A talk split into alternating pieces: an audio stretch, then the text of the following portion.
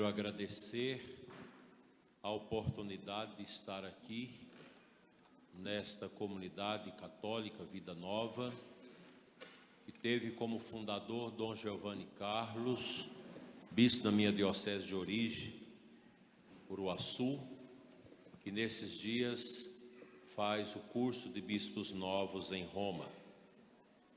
Agradecer a todos que se faz aqui presente no início desse encontro. As famílias ainda estão chegando para hoje e amanhã poderem experimentar as graças de Deus nesse encontro que vocês realizam todos os anos, que traz para nós esse bonito tema, abraço do Pai. Jesus rezou por nós. A oração do capítulo 17 de João, nosso Senhor faz esta bonita alusão àqueles que vão crer, que somos nós hoje, e ele diz a Deus: Eu rezo por eles. Então, nosso Senhor rezou por nós que estaremos aqui neste encontro hoje e amanhã. Uma saudação especial a todos que nos acompanham pelas nossas mídias, na internet, aqui no Brasil, fora do Brasil, que rezam conosco, que nos acompanham, como também intercessores. Agradecemos os que vieram de longe e de perto. Nós vamos falar neste momento sobre a oração. Se vocês pegarem o catecismo da Igreja Católica, há no nosso catecismo todo um estudo sobre o Pai Nosso, a oração. A única oração ensinada pelo Senhor Jesus, e que o catecismo da Igreja fez todo um comentário sobre os temas da nossa oração do Pai Nosso, que vale a pena a gente estudar. Os catequistas, os coordenadores, enfim, todo católico deve possuir o catecismo da igreja e visitar os ensinamentos extraordinários que nós temos nessa obra maravilhosa publicada pelo nosso saudoso e querido Papa São João Paulo II. Nunca é demais falar sobre a oração, pois a vitalidade da igreja e de cada pessoa batizada está no poder da oração. E aqui nós podemos lembrar aquela frase do nosso querido e amado Padre Jonas Abib, fundador da Canção Nova, que sempre nos seus ensinos faziam a gente, fazia nos compreender que com a oração tudo pode ser mudado. Às vezes as pessoas dizem: "Ah, mas eu orei tanto a Deus nessa intenção, mas não veio nada". A gente tem que entender que às vezes o que nós pedimos a Deus, Deus entende que nós não precisamos. A nossa oração, ela sempre vai ser atendida. Às vezes não naquilo que nós pedimos, mas em outras realidades. Às vezes você pede para você, mas Deus vai usar essa oração sua para o sufrágio da alma do seu pai, da sua mãe que está no purgatório. A gente nunca sabe. Deus conhece tudo e isso basta. Toda a história da igreja é uma história de oração. Todos nós precisamos aprofundar a nossa prática orante. Nós estamos já às vésperas de começar o mês de setembro, daqui três dias, que aqui no Brasil é dedicado à Sagrada Escritura, à Bíblia. O melhor livro de oração que nós temos é a Sagrada Escritura.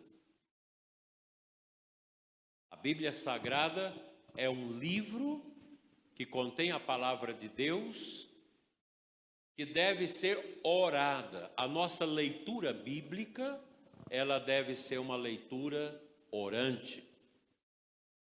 Todo católico precisa ser uma pessoa orante.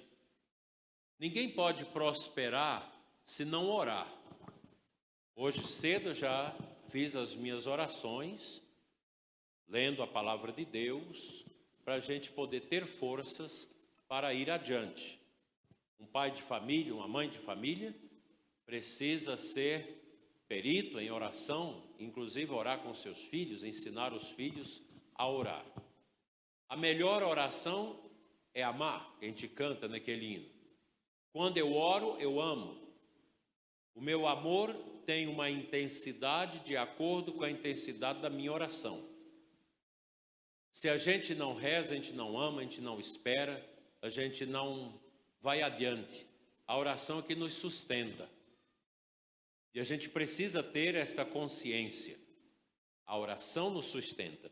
No Evangelho de São Lucas, o evangelista narra para nós no capítulo 6 do seu evangelho, no versículo 12, uma atitude de Jesus. Naqueles dias, Jesus retirou-se a uma montanha para rezar. E passou aí toda a noite orando a Deus. Ao amanhecer, chamou seus discípulos, escolheu doze dentre eles, que chamou de apóstolos. Simão, a quem deu o sobrenome de Pedro, André, seu irmão, Tiago, João, Felipe, Bartolomeu, Mateus, Tomé, Tiago, filho de Alfeu, Simão, chamado Zelador, Judas, irmão de Tiago, e Judas Iscariotes, aquele que foi o traidor. Um dos momentos, talvez mais determinante para Jesus na sua missão pública, foi a escolha dos apóstolos. Cristo quis estabelecer a sua igreja. A nossa igreja ela não nasce de um querer humano, não nasce da vontade humana. A igreja nasce da vontade de Cristo. Nosso Senhor quis instituir a sua igreja para que ela prolongasse no tempo os sinais salvíficos do seu ministério. A igreja existe para isso para perpetuar no tempo os sinais de nosso Senhor. Cristo pregou, a igreja também prega. Cristo ensinou, a igreja também ensina. Cristo curou, a igreja também, com seu sacramento, com a sua pregação, com seu poder de oração, cura. Portanto, os sinais de nosso Senhor na sua vida missionária, no seu anúncio, esses sinais se prolongam na igreja, através dos seus filhos e filhas, que somos nós, os batizados. Quem é batizado é enxertado dentro desta videira que é a igreja, para nela testemunhar o amor de Deus. E veja, meus irmãos, que nosso Senhor, antes de escolher os apóstolos, ele sobe ao monte para rezar. E São Lucas diz, ele rezou a noite toda, para depois escolher os doze apóstolos. Quanto ensinamento nós podemos tirar disso? Por que, que as coisas na nossa vida não dão certo? Porque muitas opções nossas não, não vão adiante. Falta de oração. A oração é fundamental para sedimentar, para dar força e vigor a todas as nossas opções. Ou seja, a nossa oração, ela é uma espécie de viga baldrame, de alicerce, sobre o qual se edifica a nossa vida espiritual. A gente precisa ter presente isso. Por que, que os casamentos não dão certo? Porque não são frutos de oração. Por que, que muitas famílias não conseguem educar os filhos? Porque não educou os filhos com fundamento na oração? Por que, que os nossos trabalhos na igreja muitas vezes não frutificam? Porque não teve a base da oração. São Domingos de Gusmão orava horas e horas diante do Santíssimo. E ele tinha até as posições do seu corpo diante do Senhor para orar. Assim como ele, tantos outros santos deixaram para nós exemplos primorosos de oração. Santa Teresinha, São João Maria Vianney, Santo Tomás de Aquino, Santo Agostinho, São João Paulo II. Papa João Paulo II levantava de madrugada para orar.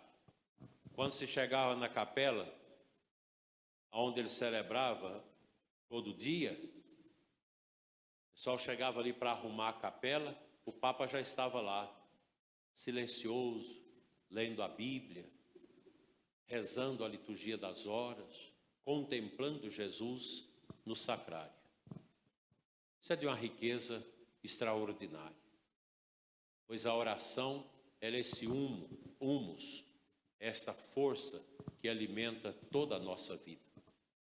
A oração está para a alma como alimento para o corpo. Se eu não alimento o meu corpo, se eu não como, se eu não tomo água, meu corpo morre. A alma que não ora, o cristão que não ora, ele vai ressecando a sua vida espiritual. E a falta de oração leva primeiro ao deserto. Geralmente o deserto pode vir também mesmo no coração que ora. Mas é uma provação, o deserto é uma provação. E Deus permite a gente ir ao deserto para nos amadurecer. Mas a alma que não ora, ela logo entra em deserto e não floresce no deserto, mas cai na assídia, na morte espiritual, na morte interior. Uma pessoa que entra na assídia, ela morre por dentro. Ela perde o vigor da sua oração, da sua vida espiritual. Isso é muito triste. O nosso mundo de hoje é um mundo que nos tenta terrivelmente para a gente não orar. As mídias, o celular, vai tomando conta da nossa vida, que chega um ponto que a gente não consegue orar. Basta vocês ficarem atrás na missa, no domingo, para vocês verem a quantia de pessoas no celular. Lá atrás mesmo tem algumas, está lá. Pode olhar para trás, vocês vêem um monte de gente usando o celular. Porque é um vício. Está um viciado que já nem escutou o que eu falei. É impressionante como o vício da, do, do celular hoje negligencia o nosso tempo de oração. A gente precisa ter uma grande preocupação, uma grande disciplina para orar. A vida de oração você não consegue adquirir de imediato. É um processo e você vai aprendendo a orar, aprendendo a desposar seu coração diante de Deus. Padre Zé Maria está aqui. Ele tem a capela do Santíssimo dele na casa dele. Eu sei que o senhor ora sempre ali, né? É um combate espiritual que é exorcista, então precisa orar mais ainda. E é, é comum você entrar na casa paroquial dele e ver que ele está ali a orar, dobrado os seus joelhos diante de Cristo, suplicando as misericórdias de Deus. Deus só pode nos abraçar se a gente oferecer o coração a Ele. E a gente oferece o nosso coração a Deus através da oração. Quantas vezes nós somos tentados na madrugada? a perder o sono, você não consegue dormir, fica vagando. Ora neste momento, perdeu o sono, começa a falar com Deus, começa a colocar a sua vida nas mãos de Deus. Pois muitas vezes nós somos despertados na madrugada para orar. Eu me lembro uma vez, e perdi o sono na madrugada, fui para o Santíssimo. Estava orando. E me veio à cabeça uma pessoa que há 30 anos eu não sabia notícia nem via. Eu tenho esse negócio de, às vezes estou orando, vem pessoas que há muitos e muitos anos eu não lembrava mais daquela pessoa. E eu orei por esta pessoa. E passado uns três meses, essa pessoa entrou em contato comigo. Impressionante. Comunhão espiritual na oração. Orai sem cessar, diz o apóstolo. Orai em todos os lugares. Nosso, Nosso Senhor diz a, a, no coração de São Paulo que nós devemos levantar as nossas mãos em todos os lugares e orar. A oração, ela toca o coração de Deus e cura os nossos corações. Até mesmo a ciência, muitos médicos, cientistas já fizeram experiências de analisar as pessoas doentes que recebem oração e as que não recebem. Há uma diferença, porque a oração interfere também no nosso psiquismo, no nosso corpo. A oração é fundamental na nossa vida. Enquanto nós tivermos consciência e estivermos nesse mundo, nós somos chamados à oração. Vigiai e orai para não cairdes em tentação. Mas eu digo para vocês, meus irmãos, que nós vivemos em tempos difíceis para a vida espiritual. Não é fácil ter vida espiritual nesses tempos nossos. Tempo de barulho, tempo esquisito. Daí a necessidade da gente vir num encontro desses, da gente fazer um retiro. Essa semana mesmo eu estava a pregar para um grupo de sacerdotes que quiseram fazer uma, uma semana de oração sobre a relação de Cristo, do coração do Cristo com o coração do sacerdote coração do Padre e o coração de Cristo. A gente acha que é simples, mas isso é muito profundo. Porque o sacerdote também precisa de orar. Precisa bater o joelho no chão e orar. A gente deve rezar o nosso terço de madrugada, à noite. Nunca deitar sem orar. Reze no seu quarto. Tenha o crucifixo ali ao alcance da sua mão. Segura no crucifixo antes de deitar faz suas orações, reza, contemple, louve, porque isso ajuda a gente a manter o nosso equilíbrio no seguimento a Jesus. Sem a oração, nós não podemos ser discípulos de Jesus. Se fala muito do discipulado em nossos tempos. Não se compreende o discipulado sem oração. A oração é esse diálogo da alma com Deus. A oração me eleva à grandeza de Deus. A oração me traz ao encontro de mim mesmo. E as pessoas sempre dizem: eu tenho dificuldade de orar. Mas todos nós temos. A arte da oração não é fácil. Outro dia eu conheci um padre que ora muito e luta muito consigo mesmo é um padre puro, mas ele me dizia: as tentações são muitas. Eu tenho anos e anos de pureza, de e é um padre profundamente eucarístico. Ele gasta seu tempo no Santíssimo. Tem os joelhos escafolados de adorar o Santíssimo. Aí você vê a paróquia do padre é um primor. Você percebe que a paróquia dele ela tem fluência, a paróquia é dinâmica, a paróquia tem um ar diferente, porque o padre ora. Uma casa, uma família que ora, a gente sente na casa. Quando você entra numa casa e é lugar de oração, você percebe. A casa que não tem vida orante é conhecida. Geralmente você entra numa casa cristã de verdade, você já vê logo o oratório. A gente tem que voltar à prática dos oratórios. Toda casa deve ter o seu cantinho de oração. Muita gente já está fazendo uma capelinha, uma capela de oração na casa. A casa pagã, você acha logo um bar. Você entra na casa, tem um bar. Com uísque, com todas essas coisas. É a casa pagã. É a televisão, é o bar, é muita coisa. Você não vê uma imagem, você não vê um crucifixo, você não vê uma Bíblia, você não vê o rosário. Casa pagã. A casa cristã, a casa católica, ela precisa ter os sinais, as imagens, a Bíblia, tudo aquilo que nos lembra a comunhão necessária nossa para com Deus. A minha palavra para vocês nesta tarde é uma palavra de encorajamento orante. Nós precisamos criar essa, essa prática da oração disciplinada na nossa vida. Tem muitos leigos que rezam mais do que nós, padres. Isso é verdade. Gente que já chegou a um nível de oração de grande qualidade. Chegou mesmo a esta eficiência da oração.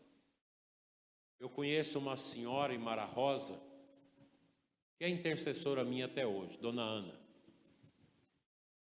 É uma mulher que ora muito e ora por muita gente. Quantas vezes saindo para Goiânia, quatro da manhã, passava na casa de Dona Rosa, a luz do seu quarto estava acesa. Ela estava orando no oratório. Ela estava ali intercedendo. É uma mulher que você conversa com ela, você sente Deus na vida dela, porque é orante. A pessoa que reza é diferente. Pessoa que reza, ela transmite paz. Vamos lembrar de Padre Pio, um homem bruto. Padre Pio era bruto, mas extremamente amoroso.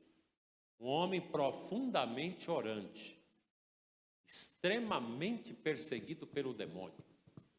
E rompia com Satanás através da oração, da vitória orante. E nosso Senhor continua, após o chamado dos apóstolos, a sua seu itinerário. E na sequência desse evangelho, diz assim: descendo com eles, parou numa planície. Aí se achava um grande número de seus discípulos e uma grande multidão de pessoas, vindas da Judéia, de Jerusalém, da região de Tiro, da região marítima de Sidônia que tinham vindo para ouvi-lo e serem curadas de suas enfermidades. E os que eram atormentados dos espíritos imundos ficavam livres. Todo o povo procurava tocá-lo, pois saía dele uma força que curava a todos. Tem pessoas que têm o dom de orar com os outros ora muito a Deus, mas ora também pelas pessoas e com as pessoas. Nem todo mundo tem o dom de orar com as pessoas. Isso é um carisma. E quem outorga esse carisma é Deus. E quem legitima o carisma de orar com os outros é a comunidade. Tem pessoas que têm o dom de interceder mas nunca de orar com as pessoas. Mas tem gente que tem o dom de orar com as pessoas, de ir nas casas, de rezar, de recitar o texto ali com a família, de ler uma passagem do Evangelho, de implorar a presença de Deus naquela família. A igreja é assim. Esses dons maravilhosos de orar com as pessoas. Isso faz um bem enorme. Nós vivemos agora esse tempo depois dessa peste chamada de Covid, nós vivemos uma pandemia da solidão. Pessoas que perderam a unção, pessoas que não voltaram mais para a igreja, pessoas que ainda estão com medo, que ainda estão amarradas. isoladas. Então é tempo da gente orar com essas pessoas. Não somente orar por elas, mas orar com elas, visitar, anunciar o amor de Deus. A oração nos leva a isso. Nenhum evangelizador pode ter eficácia no seu ministério de evangelizar se não tiver oração. Ninguém pode ser discípulo de Jesus se não tiver esta arte, esta espiritualidade calcada numa oração, que você fala com Deus, que você adora a Deus. É gostoso estar no Santíssimo, mesmo quando você não consegue orar. Ontem mesmo uma pessoa me dizia: Eu não consigo orar, mas me dá uma segurança ficar no Santíssimo. Ela está orando. É uma oração diferente, é uma oração no silêncio. Ela está ali, ela sabe que Nosso Senhor está em corpo, sangue, alma e divindade na hóstia. Ela ora, ela fica ali, ela sente o conforto de Deus. A oração é para isso. A oração ela traz a nós esse conforto de Deus, esse conforto espiritual que maravilhosamente nos reergue das cinzas que muitas vezes nós nos encontramos. Hoje nós lembramos uma mulher orante, Santa Mônica, dia dela hoje. Mãe de Santo Agostinho. Conta-se a tradição da igreja que essa mulher orou 30 anos pela conversão do filho. Santo Agostinho não era uma pessoa fácil. Arrogante, advogado muito culto, filósofo, de uma retórica tremenda, uma capacidade de arguir, porque ele tinha uma, uma força na sua verve, na sua capacidade de, de trazer as pessoas a esta vivência da escuta. Era um filósofo, tremendamente filósofo. E Santo Agostinho era também um homem que tinha uma prática mundana terrível. Pai solteiro, homem dos espetáculos, homem da vaidade, maniqueu, tinha essa, esse maniqueísmo no coração, era contra os cristãos, degladiava contra Santo Ambrósio, que era o bispo de Milão. E Santa Mônica, joelho no chão, cristã, mulher convertida, amiga do bispo Santo Ambrósio, orando, orando, orando, orando, 30 anos. Até que Deus achou uma greta para entrar no coração daquele homem. Um pecador, um orgulhoso, que se tomba aos pés de Cristo. Quando ele vai inquirir as ideias de Santo Ambrósio e pergunta na sua arrogância: Então, bispo, o que é preciso fazer para encontrar a verdade? Sistemas da filosofia grega, daquele tempo, em que se questionava o que é a verdade. O que é possível fazer para encontrar a verdade?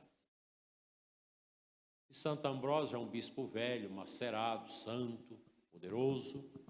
Olha para ele e diz: Menino, ninguém encontra a verdade, é a verdade que nos encontra.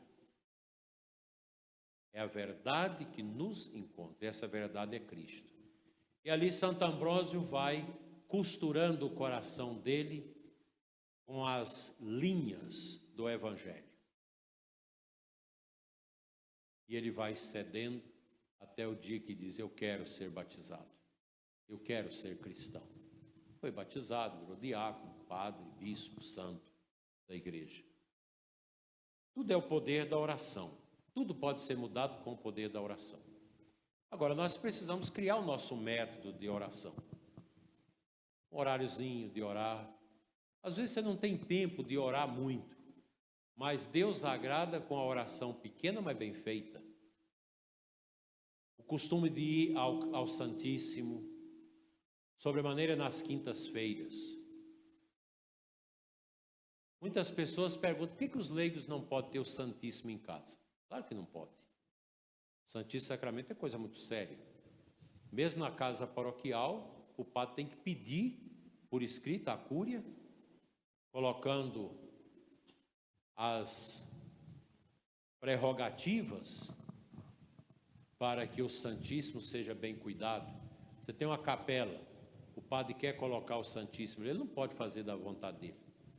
Tem que fazer uma carta ao bispo justificando porque o Santíssimo ali e dando ciência ao bispo que o Santíssimo estará seguro, que não tem perigo de ser violado. Agora imagina as pessoas levar o Santíssimo para casa. Quantas casas são tão bagunçadas? Então não pode, o Santíssimo Sacramento você não pode ter nas casas dos leigos. Na casa paroquial, nas capelas, nos colégios católicos, no hospital que tem capela. Lá em Formosa nós estabelecemos a capela do Santíssimo no Hospital São Camilo, que é dos camilianos. Capela linda. E os funcionários dizem que sempre tem alguém na capela adorando. Os doentes vão ali para rezar, porque você está ali no silêncio.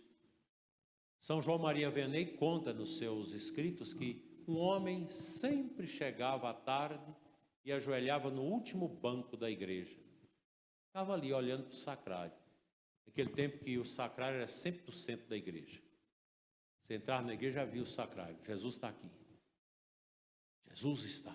Graças e louvores se dê a todo momento. Você já entra na oração.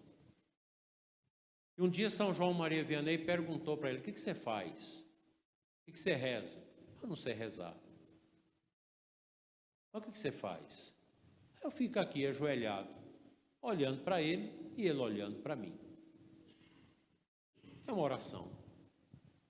Um matuto, um homem simples, não sabe ler, não sabe rezar o terço, não sabe nenhuma oração de cor, mas tem fé. Ele olha para o Santíssimo e sabe, pela sua fé, pela sua simplicidade, que Jesus está olhando para ele. Isso é oração.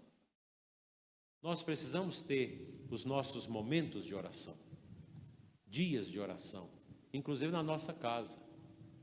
Quem tem condição de parar às 15 horas e rezar o texto da misericórdia, é uma maravilha.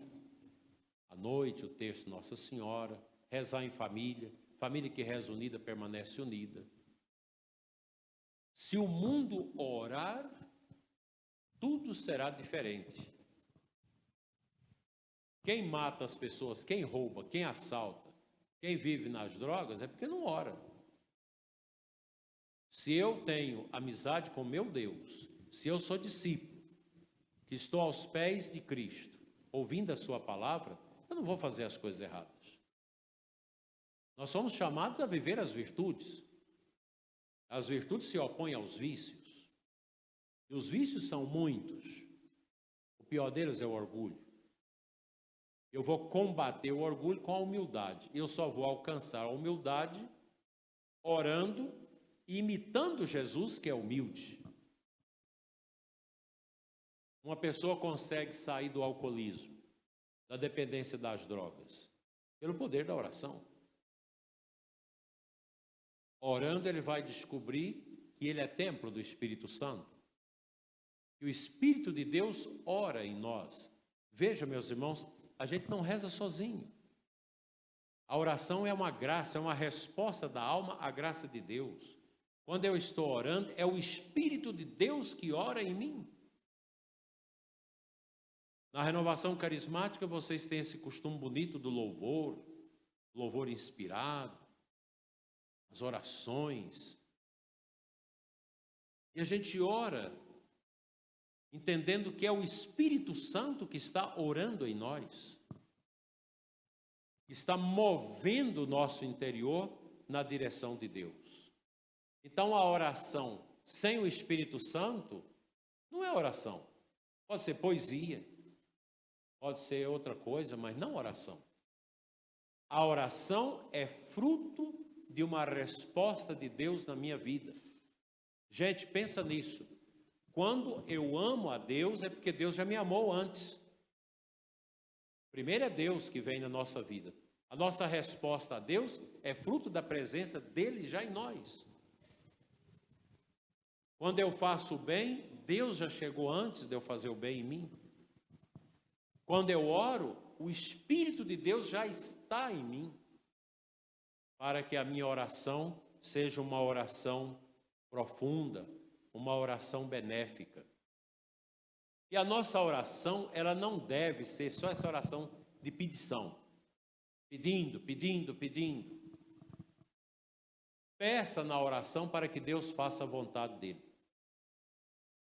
Vocês imaginam um canceroso, uma pessoa que está com câncer, o médico diz: olha, não tem jeito. Infelizmente, não tem jeito.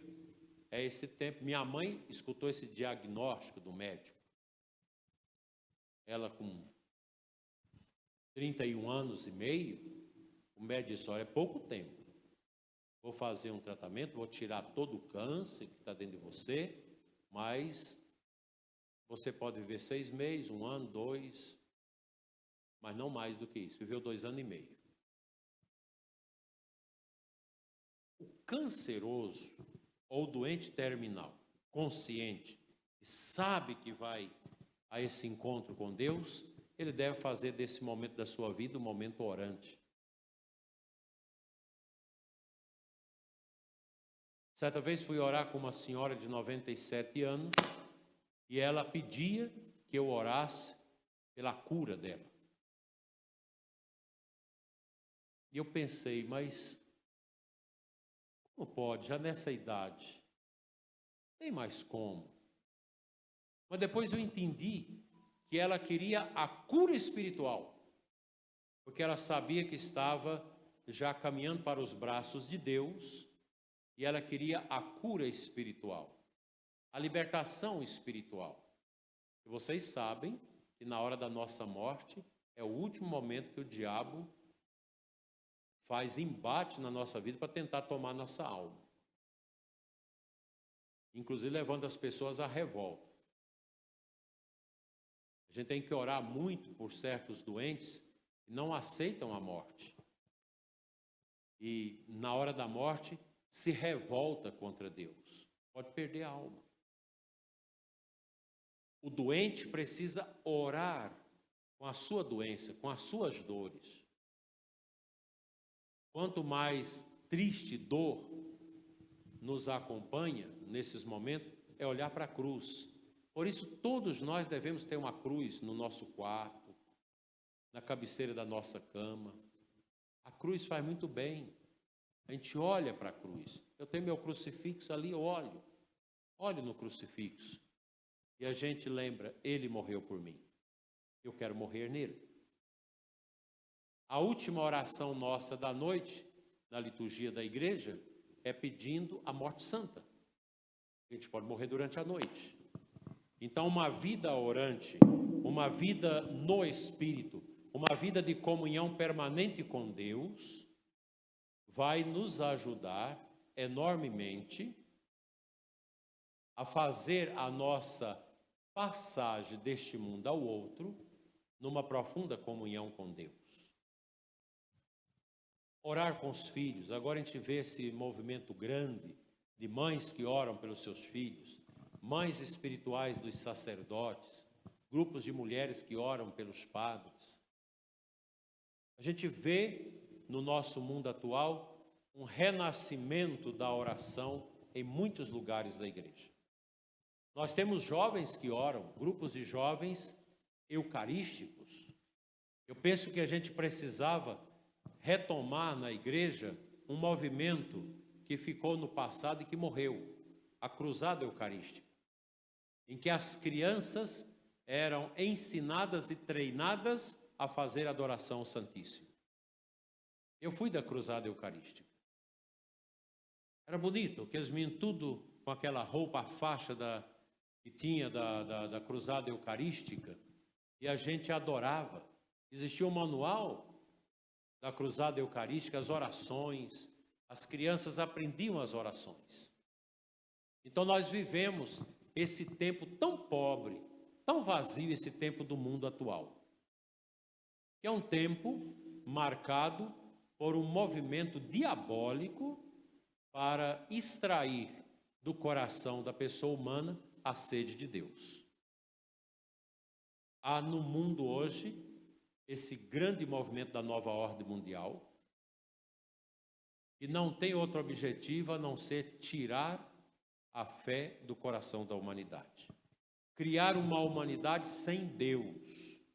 Uma humanidade que adora animais, que adora a natureza, que adora a ecologia. Querem criar uma religião ecológica. Uma religião que não olha para o alto, mas que olha para as criaturas. Porque essa religião não quer nada com o Criador. E o homem no centro. A ciência. Tudo é o homem. Vocês viram agora na pandemia, tanta coisa triste que aconteceu nessa pandemia.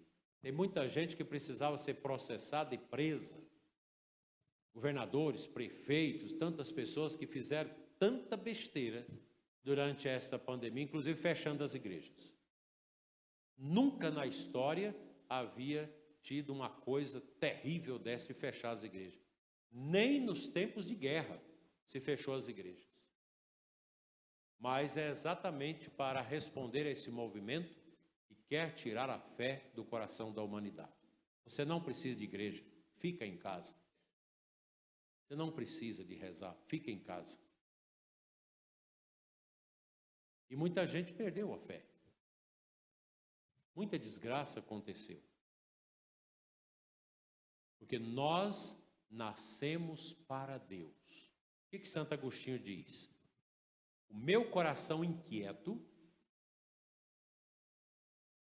só se aquietará quando estiver nas mãos de Deus. Meu coração inquieto só se aquietará quando estiver em Deus. Dinheiro, fama, prazer, satisfações desse mundo não preenche o coração da pessoa humana. Nós temos um recôndito dentro de nós que só Deus pode ocupar, nada mais. Nada mais. E esse lugar, a nova ordem mundial quer preenchê-lo com as coisas mundanas. Não vai conseguir. Porque Deus sempre suscitará no coração da sua igreja homens e mulheres orantes. Mas escuta, hoje quem ora é perseguido. O padre que reza muito, ele é criticado pelos colegas. Os jovens que começam a rezar na igreja, adorar o Santíssimo, o padre começa, se o padre não é piedoso, ele vai dizer, mas para que essa rezação? Na pandemia, nós vimos aí nas redes sociais jovens que cobraram dos bispos que não aguentavam ficar sem a comunhão aos domingos. E a gente viu respostas. Quem disse que esses jovens têm direito de comungar? Olha, isso é um absurdo. E a, a contrapartida de Deus está vindo nessas igrejas, nessas dioceses. Outro dia um padre reclamava, não na minha diocese, nossa diocese nós enfrentamos o lockdown. Nós rezamos, nós agimos, celebramos missas clandestinas, celebramos missas em porões. Tem um monte de gente em Formosa que comunga todo dia. Como é que eu vou deixar as pessoas sem comungar? Não é governador, não é prefeito que manda na fé das pessoas. O padre dizia: ah, minha paróquia, depois da pandemia, quebrou. Quebrou por quê? Porque ele ficou um ano sem atender confissão, meses e meses sem rezar a missa. Nem a missa pessoal rezava, mandava o povo assistir a missa da, do padre vizinho, do, da Canção Nova, que rezava essas missas online. Quebrou. A nossa diocese não. Nossa diocese melhorou o dízimo na pandemia. Nós compramos uma rádio. Deus, Nossa Senhora deu uma rádio. Nós fizemos construções, por quê? Porque a igreja, os padres não abandonaram o povo. E a gente teve que enfrentar repórteres indecentes indo nas nossas missas contar quantos lugares estavam sendo ocupados, se estava mais daquilo que era permitido. Uma vergonha. Mas todos vão morrer. Todos. E vão pagar pelas ruindades que fizeram com o nosso Senhor Jesus Cristo. Você sabe o que é você estar numa sacristia de uma paróquia para rezar a missa de sétimo dia de um padre que morreu com a peste? E o Ministério Público mandar a polícia lá para tirar o bispo da igreja? Eu passei por isso.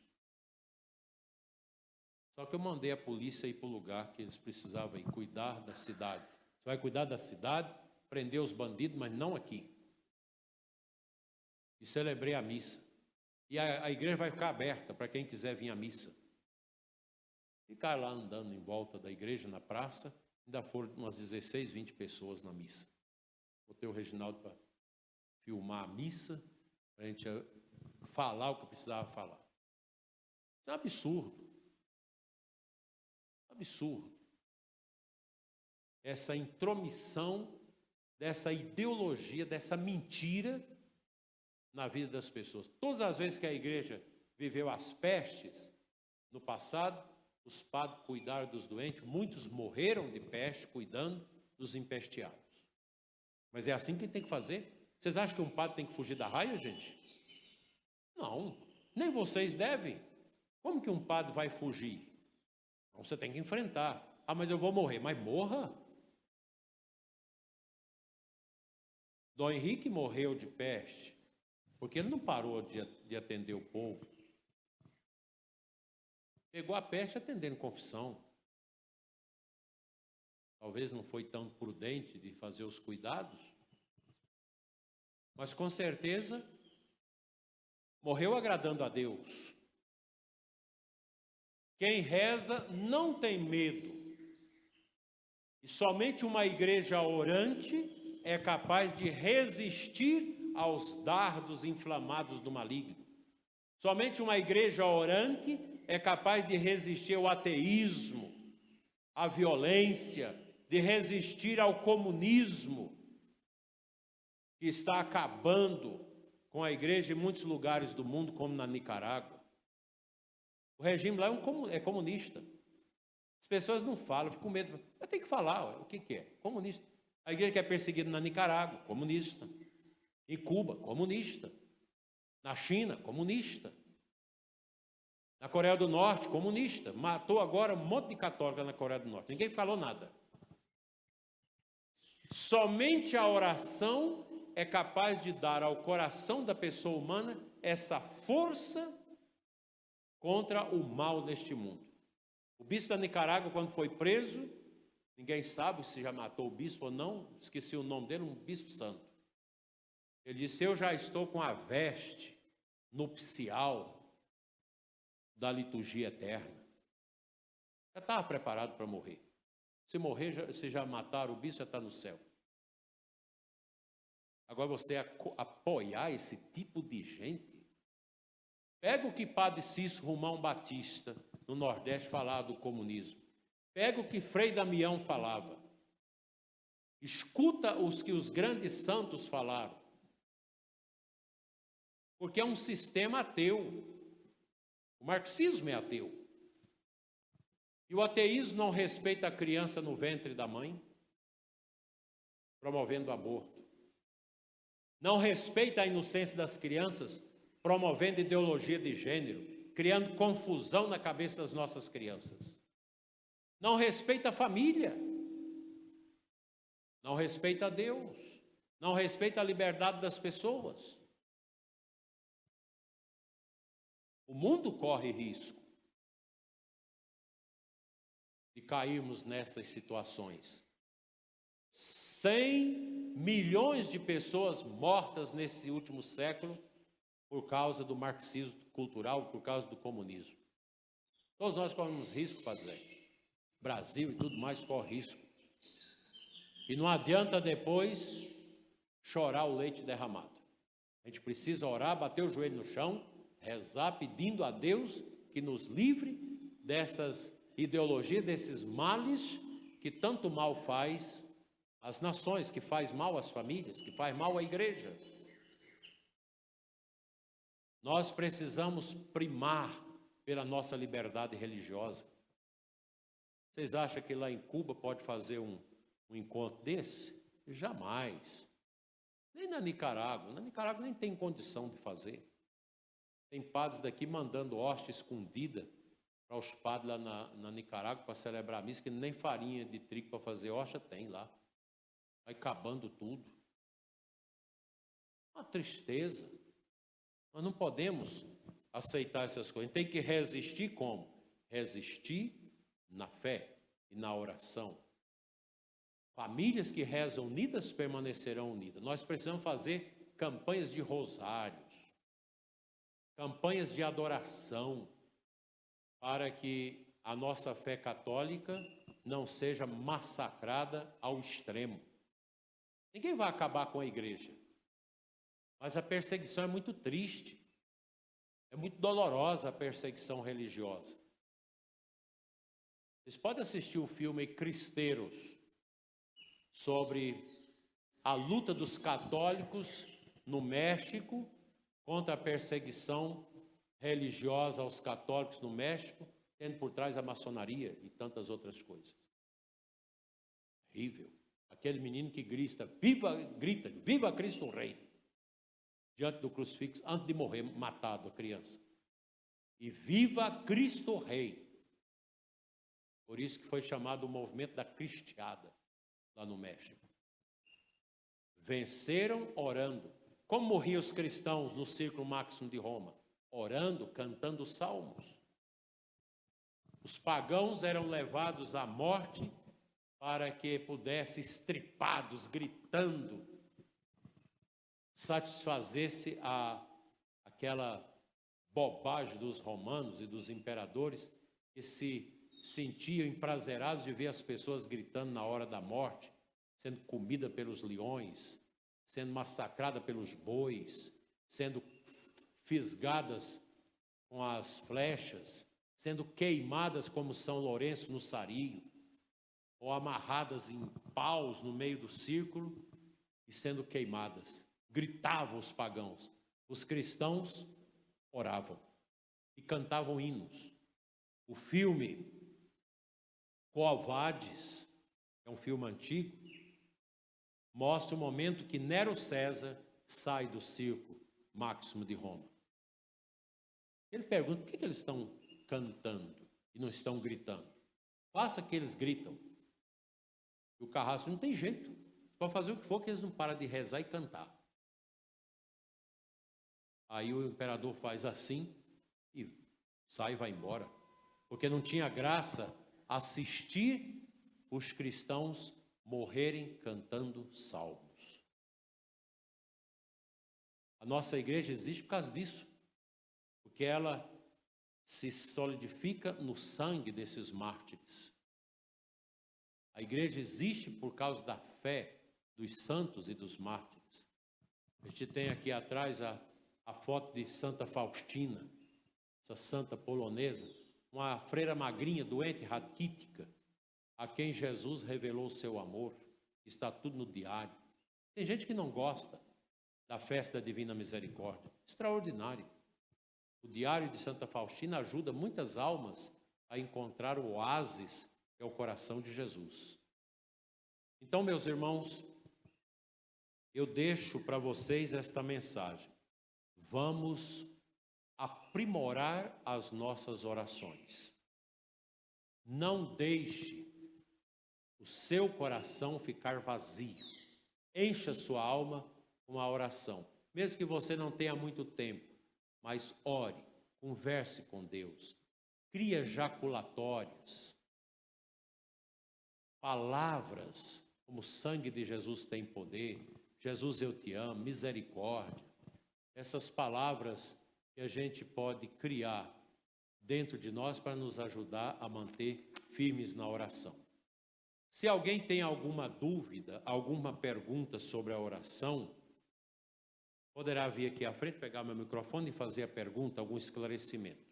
E eu termino invocando a pessoa de Nossa Senhora, que é um modelo de oração. A Virgem Maria deixou para nós o seu Magnífica, em Lucas 1, que é o fruto da sua oração bíblica, porque ali são várias palavras tiradas do Antigo Testamento, e ela reza: Minha alma glorifica o Senhor. Uma oração de louvor, de agradecimento e reconhecimento ao poder de Deus. É nesse caminho que nós devemos ir. Se alguém tem alguma dúvida sobre esse tema, queira perguntar, pode vir aqui, pegar o microfone e perguntar, e eu vou tentar responder, se alguém tem alguma dúvida. Sobre a oração.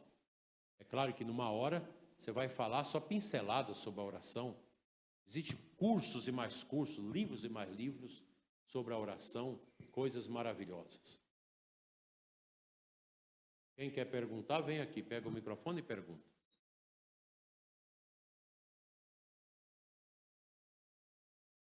Quer perguntar?